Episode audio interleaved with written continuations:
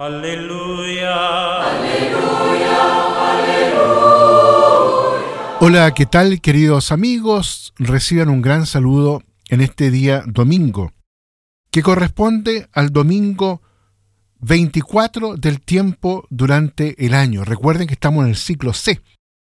Y en este domingo, por lo mismo, leemos el Evangelio de Lucas ahí en el capítulo 15 donde nos encontramos con hermosas parábolas en torno a la misericordia y la alegría. Se trata de la alegría del perdón, porque en realidad esta es la gran buena nueva que nos ofrece la liturgia en este día y que hace resonar con fuerza en nosotros. El perdón es alegría de Dios antes alegría del hombre.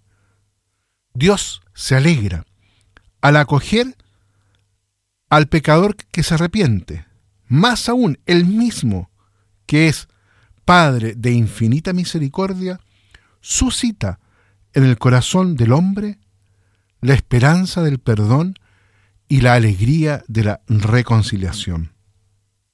Porque, como dice la antífona del aleluya en este domingo, Dios es más grande que nuestro corazón. En la primera lectura, Moisés demuestra conocer el corazón de Dios, invocando justamente su perdón para el pueblo que se ha mostrado infiel a la vida de alianza. Sin embargo, es en el Evangelio de hoy el que nos introduce plenamente en el misterio de la misericordia de Dios. Jesús nos revela a todos el rostro de Dios, haciéndonos penetrar en su corazón de Padre, dispuesto a alegrarse por el regreso del Hijo perdido. También es testigo privilegiado de la misericordia de Dios el apóstol Pablo, que como lo hemos escuchado en la segunda lectura, al escribir a su fiel colaborador Timoteo, muestra su propia conversión como prueba de que Cristo vino al mundo para salvar a todos los hombres, para salvar a los pecadores. Queridos amigos, esta es la gran verdad que la Iglesia en realidad nunca se cansa de proclamar. Dios nos ama con un amor infinito. Por eso, Él ha dado a la humanidad a su Hijo unigénito, muerto en la cruz para el perdón de nuestros pecados. De este modo, creer en Jesús significa reconocer en Él al Salvador, a quien podemos decir desde lo más profundo de nuestro corazón, tú eres mi esperanza. Y justamente con todos decir, tú eres nuestra esperanza. Todo esto, queridos amigos, para poder mostrar que en realidad Siempre la conducta de Jesús, y especialmente en estas parábolas, es, por decirlo de algún modo, desconcertante. Para la lógica de los fariseos, y quizás también para la nuestra, los pecadores han de ser señalados con el dedo, han de ser puestos aparte y despreciados. Sin embargo, Jesús acoge a los pecadores, más aún, come con ellos. Jesús de este modo nos introduce en una lógica distinta. Él nunca consideró bueno al pecador. Él nunca dice que la oveja descarriada no esté descarriada. Lo que hace es, en lugar de rechazarla, ir a buscarla.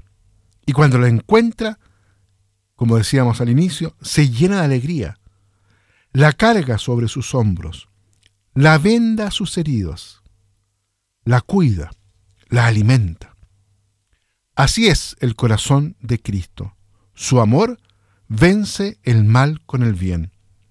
Pero hasta rehacer por completo al pecador, hasta sacarle de su fango y devolverle la dignidad de hijo de Dios.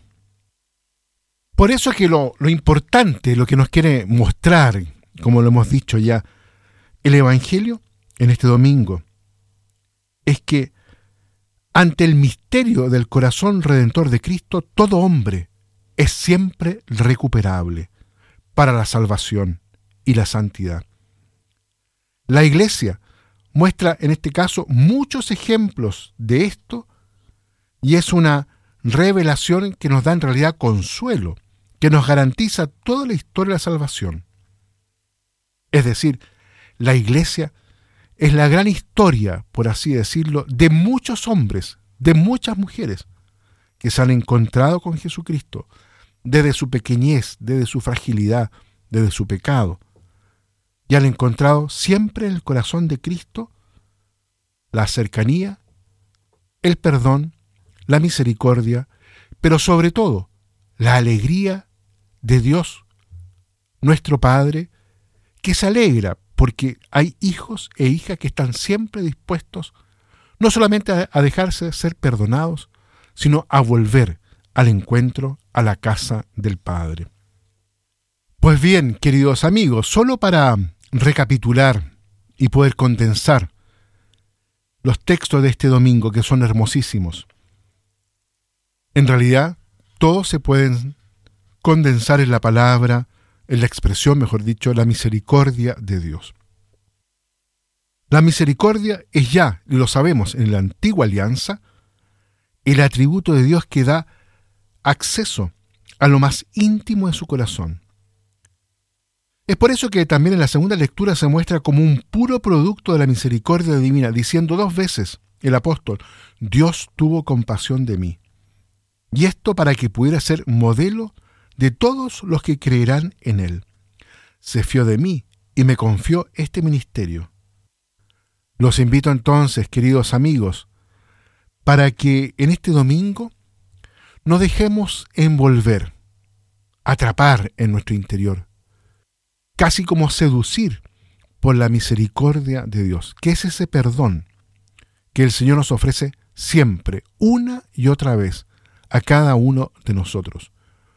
Porque lo único que Dios quiere es que nosotros nos volvamos a experimentar como hijos muy queridos suyos, como hijos muy amados.